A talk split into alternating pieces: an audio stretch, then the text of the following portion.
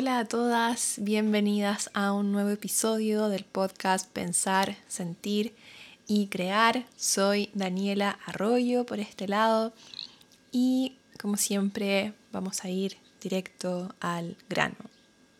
El día de hoy quiero compartir con ustedes acerca de el sueño, el dormir, la higiene del sueño la higiene del dormir. ¿Cómo se han estado sintiendo durante el último tiempo respecto a sus horas de sueño? ¿Observan que duermen lo suficiente? ¿Duermen pocas horas? ¿O quizás duermen varias horas, pero despiertan con la sensación como si no hubiesen dormido nada? Esa sensación de, como si no hubiesen dormido nada y despertar cansadas, es que nos está viendo un sueño reparador. Durante la noche nuestro organismo realiza varias funciones enfocadas en poder activar, equilibrar, ordenar nuestras hormonas, que se reparen nuestros músculos, que se vayan realizando varias funciones para que al día siguiente podamos estar cargadas de energía. Durante la noche nos recargamos de energía. Por eso, mm, por ejemplo, cuando mm, uno tiene rutinas de ejercicio que son más intensas, es sumamente importante el, el dormir bien, porque si haces actividad física intensa y duermes pocas horas, el cuerpo no alcanza a hacer todas las funciones que requieren para que los músculos se puedan recuperar y poder tener la energía suficiente para funcionar al día siguiente. El querer compartir con ustedes hoy día respecto a la higiene del, del sueño tiene que ver con mi experiencia personal de insomnio. Hace dos años, ya no, este año van a ser tres años, tuve una experiencia de insomnio muy, muy, muy potente que me fue llevando a, un estado anímico más decaído día a día. Y no, no había sido consciente de lo mucho que estaba impactando en mi vida cotidiana el no dormir. Yo en otros episodios he contado que durante muchos años de mi vida estuve como viviendo muy desde la ansiedad, del planificar, de lograr cosas, viviendo una vida muy acelerada. Y, y recuerdo ahora, en ese tiempo, me costaba mucho quedarme dormida. Y me despertaba en la noche y después me volvía a quedar dormida. Y terminé normalizando esa conducta de de que me costara quedarme dormida y después despertar muchas veces durante la noche. Solía en ese tiempo también tener muchas pesadillas y claro, estaba viviendo un periodo de ansiedad, de estrés, del que no era consciente. Estaba en ese, en ese ciclo de la productividad.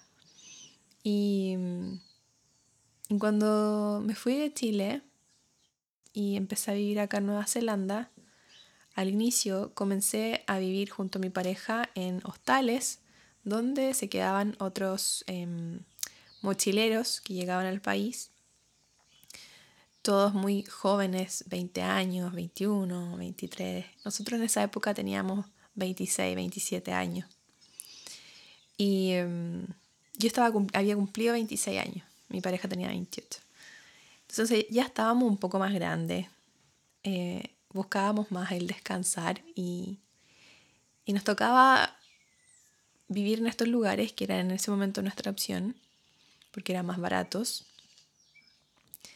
Y, dormíamos mal, o sea, había fiesta hasta tarde, em, había bulla, los portazos en las piezas. La calidad de sueño era bien mala. Luego de eso, se comenzó a generar esta necesidad de buscar un lugar donde pudiésemos dormir mejor. Así que comenzamos a buscar casas donde se compartiera pieza En, esta, en las casas donde vivíamos siempre todos éramos inmigrantes, trabajábamos muchas horas en el día y estaba muy la necesidad también de distraerse, o sea, de hacer cosas para sentir que teníamos vida. Entonces, lo mismo, mucha fiesta, portazos, que no está ni bien ni mal, pero no, yo no me había dado cuenta que estaba en una época en mi vida en que yo quería bajar las revoluciones. Yo ya había experimentado en mi vida eh, durante mi juventud em, salir con amigas, con amigos, pasarlo bien, muchas fiestas, trasnochar un montón. Lo había pasado súper bien. Y ya sentía que esa época era un capítulo que quería ir cerrando porque quería abrirme a nuevas formas, nuevos estilos de vida.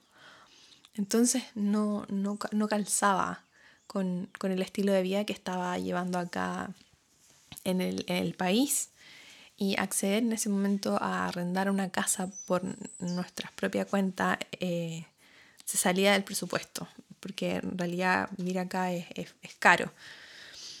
Y, y los sueldos que uno generalmente tiene cuando llega a un país son el sueldo mínimo, entonces uno prioriza otras cosas.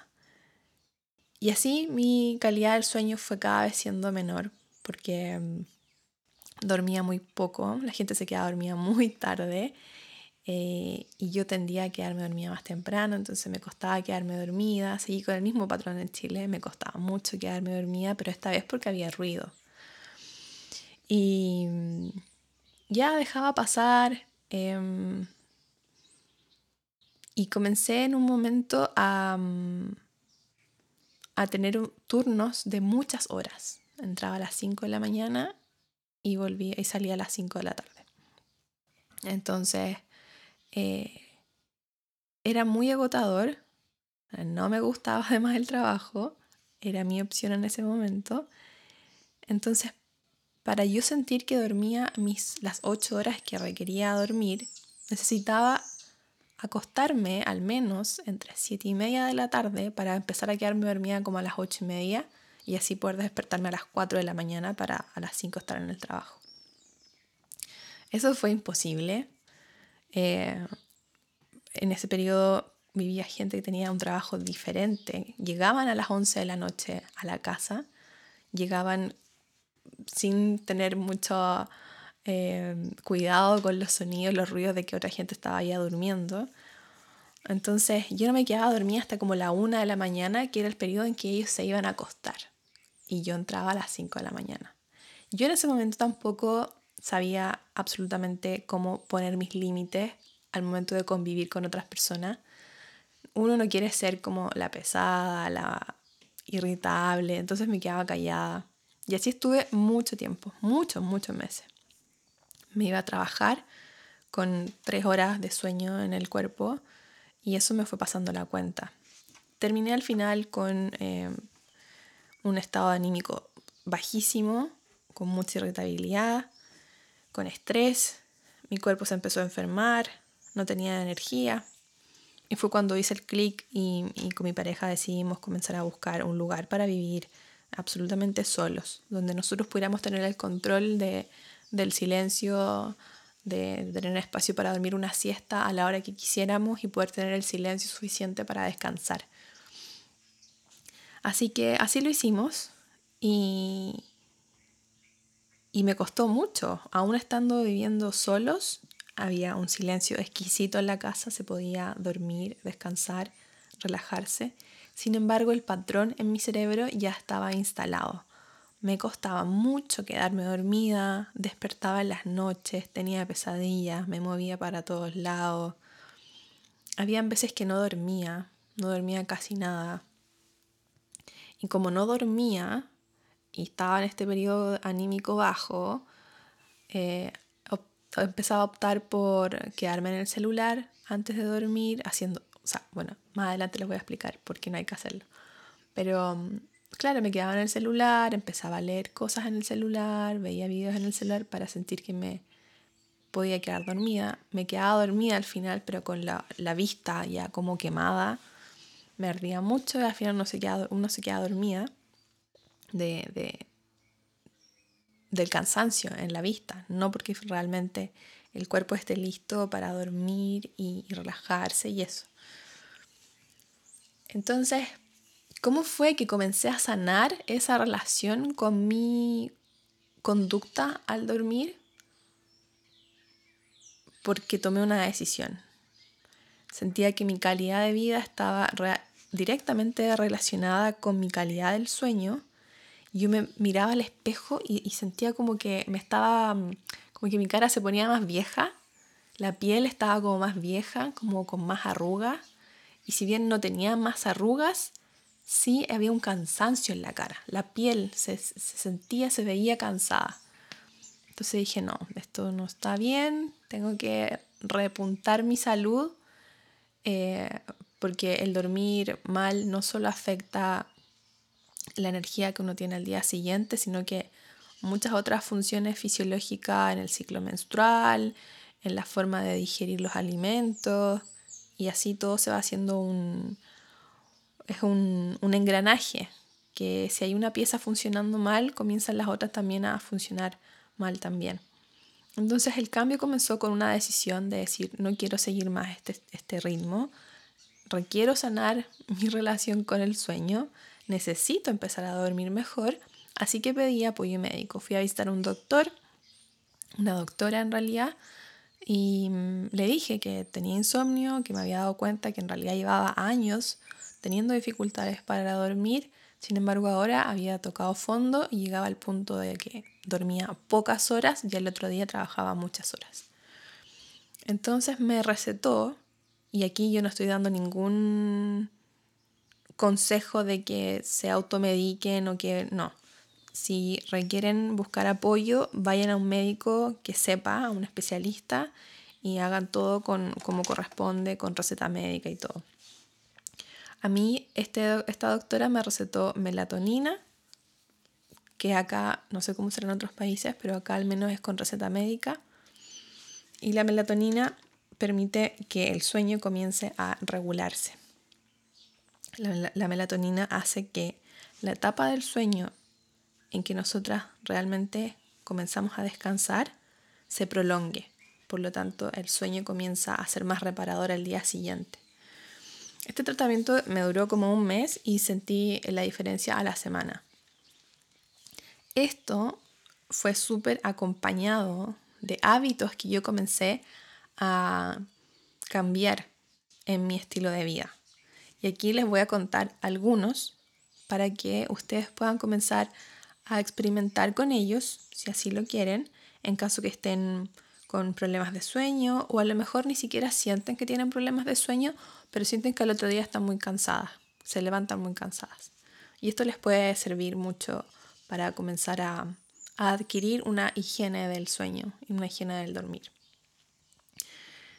Lo primero que comencé a hacer fue disminuir el tiempo en el que yo pasaba en el celular.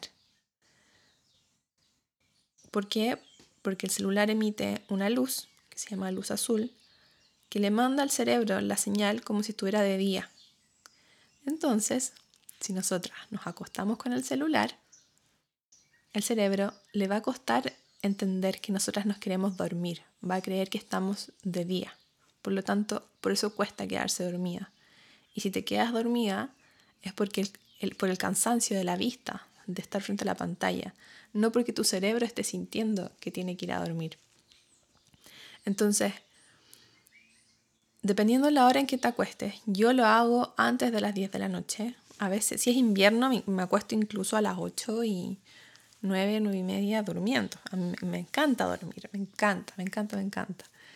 Entonces, y me acuesto temprano eh, hace harto tiempo también desde que comenzamos a vivir solos con mi pareja, ese es como nuestro horario de acostarnos, como entre las 8 y las 9. Y a las 10 ojalá estar durmiendo. Eso para mí fue como el antes y el después. O sea, al otro día, ya con el tiempo, comenzaba a sentir que despertaba con energía. Tenía incluso menos pensamientos negativos al despertar. Y ya no me despertaba en la noche, pasaba de largo. Y si me despertaba era solo para ir al baño y me iba al baño, pero así sin prender ninguna luz, tocando las paredes, como con los ojos cerrados, casi que media dormida, y luego del baño me volvía a acostar y seguía durmiendo. No se me interrumpía el sueño al punto de no poder volver a quedarme dormida. Entonces ahí van dos hábitos. Uno, disminuir el tiempo en el, que, en el que pasas en el celular y sobre todo cortar el contacto con la pantalla azul, ojalá dos horas antes de irte a dormir en sí. El otro hábito, ese era uno, el otro que dije era, uy, se me fue. Ah, comenzar a acostarme más temprano y definir eso como rutina diaria. O sea, sí o sí, cuando uno está iniciando un cambio de hábitos, tiene que ser constante en, en, eso. O sea, si era entre las 8 y las 9, yo a esa hora me iba a acostar, entre 8 y 9. Eso implicó también en algún momento comenzar a decir no a muchas invitaciones de reuniones sociales que comenzaban recién a esa hora, en medio de la semana, y comencé a decir no, porque la verdad que no estaba ya alineado con cómo yo quería comenzar a vivir. Y en eso tiene que ver con saber poner tus límites, saber expresar tus necesidades desde el amor y, y, desde el ponerte tú como prioridad. Y ese también es un trabajo interno que incluso da para un episodio de otro podcast. O sea, un, un episodio para, para otra semana. Otra de las acciones que comencé a implementar fue el tomar más agua durante el día e ir cortando el consumo de agua después de las 6 de la tarde. ¿Por qué? Porque notaba que iba muchas veces al baño y me despertaba mucho. Y eso interrumpía mi ciclo de sueño muchas veces en la noche. Entonces, después de las 6 de la tarde ya me tomo quizás una taza de té que tenga que, que ver con alguna hierba que te permita dormir más tranquila, como manzanilla, lavanda, pasiflora. Y, y algún vasito de agua, quizás la mitad de un vaso de agua si tengo mucha sed. Y así mi, sueño durante la noche es mucho más, eh, más largo, pasa más corrido. ¿no? Despierto lo más una vez en la noche, a veces incluso ni siquiera despierto en la noche para ir al baño. Esos son algunos de los hábitos que fui implementando. Otro fue el evitar comer comidas muy pesadas después de las 6 de la tarde. Ojalá disminuir el consumo de carbohidratos, ojalá algo liviano, una sopa puede ser, alguna tostada liviana, algún vegetal, alguna ensalada, pero algo liviano. Porque al comer comidas pesadas, el cuerpo durante la noche tiene que ocupar más energía en digerir, hacer el trabajo de digerir esa comida, cuando en realidad esa energía la podría utilizar para em, recargar energía en tu cuerpo y no estar utilizándola para otras funciones. La alimentación también juega un papel fundamental. Uno a veces cree que no, pero sí. La digestión, tener una digestión sana, fluida, libre, sin dolor, es sumamente importante para que durante la noche puedas tener un descanso reparador. Procura disminuir el consumo de muchos alimentos procesados, del azúcar, mucha sal, todas esas cosas de a poquito, a poquito anda disminuyendo y anda incorporando más vegetales, más fibra, más fruta, para que tu tu intestino pueda estar más libre, más fluido, más liviano. Y, el intestino y el cerebro son dos eh, tecnologías de nuestro cuerpo que se sintonizan, que trabajan juntas para permitirnos elevar nuestros estados de ánimo.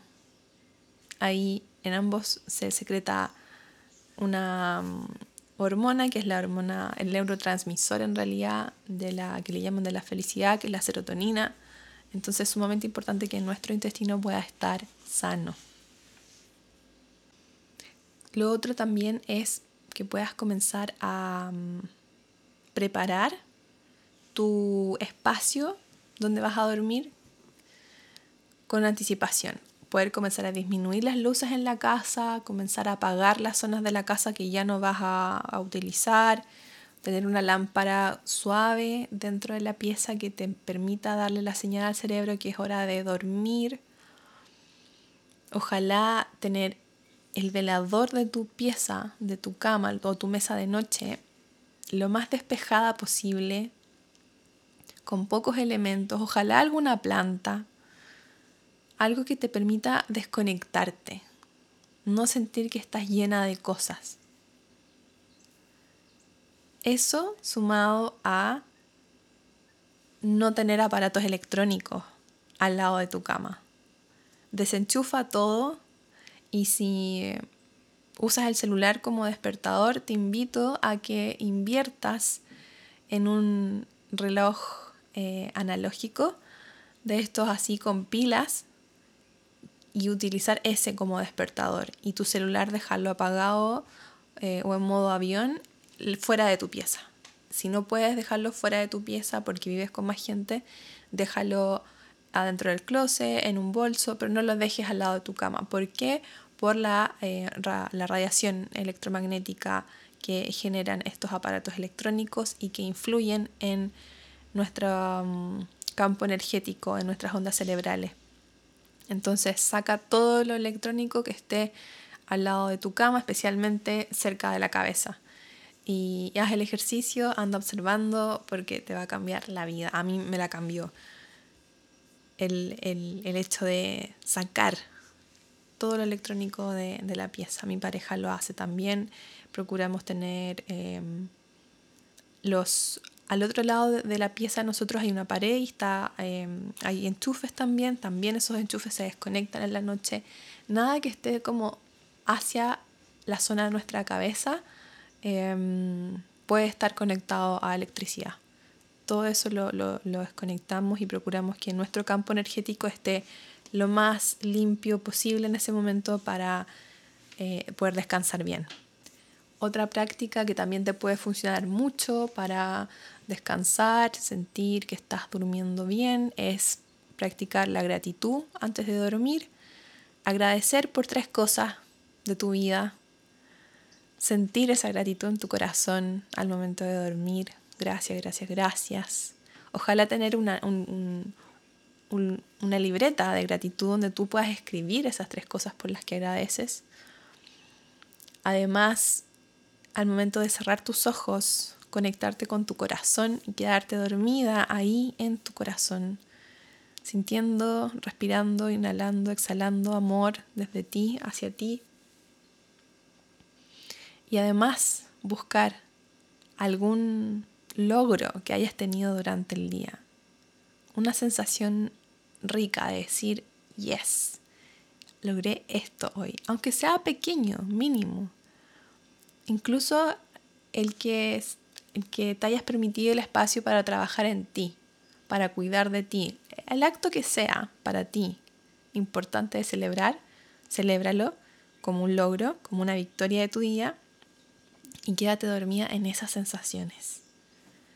Eh, dormirse con emociones de alta vibración permite que tu sueño pueda ser mucho más reparador e incluso las pesadillas puedan comenzar a disminuir también.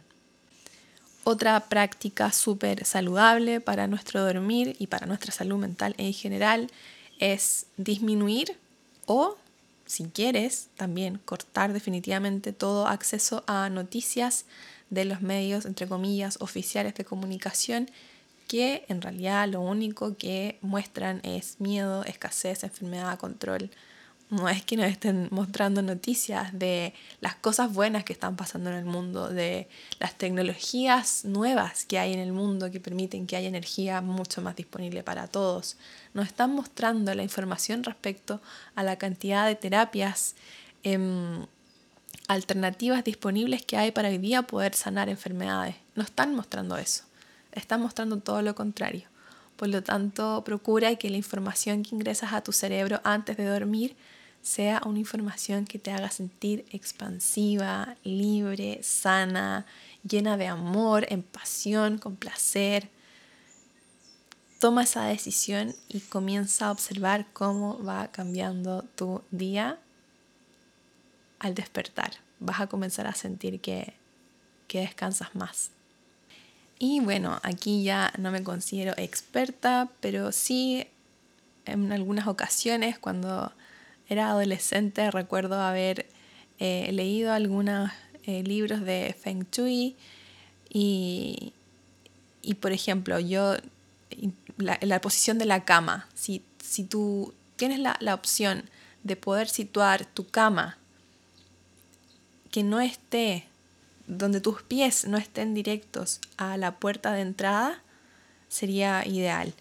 Em, hay varios significados ustedes lo pueden buscar, aquí no me voy a meter en eso porque cada una tiene sus creencias, sus formas eh, de poder elegir cómo quieren poner su cama, pero yo en lo personal sí creo en, el feng shui, en la disposición de, nuestros, de nuestra cama, la posición de los espejos dentro de la casa, em, la, dónde están las puertas, cómo está la puerta del baño, si todo ese tipo de cosas son para mí súper eh, esenciales, así que procuro tener la puerta del baño cerrada, con la ventana abierta para que se ventile, pero la puerta del baño cerrada, la puerta de la pieza abierta.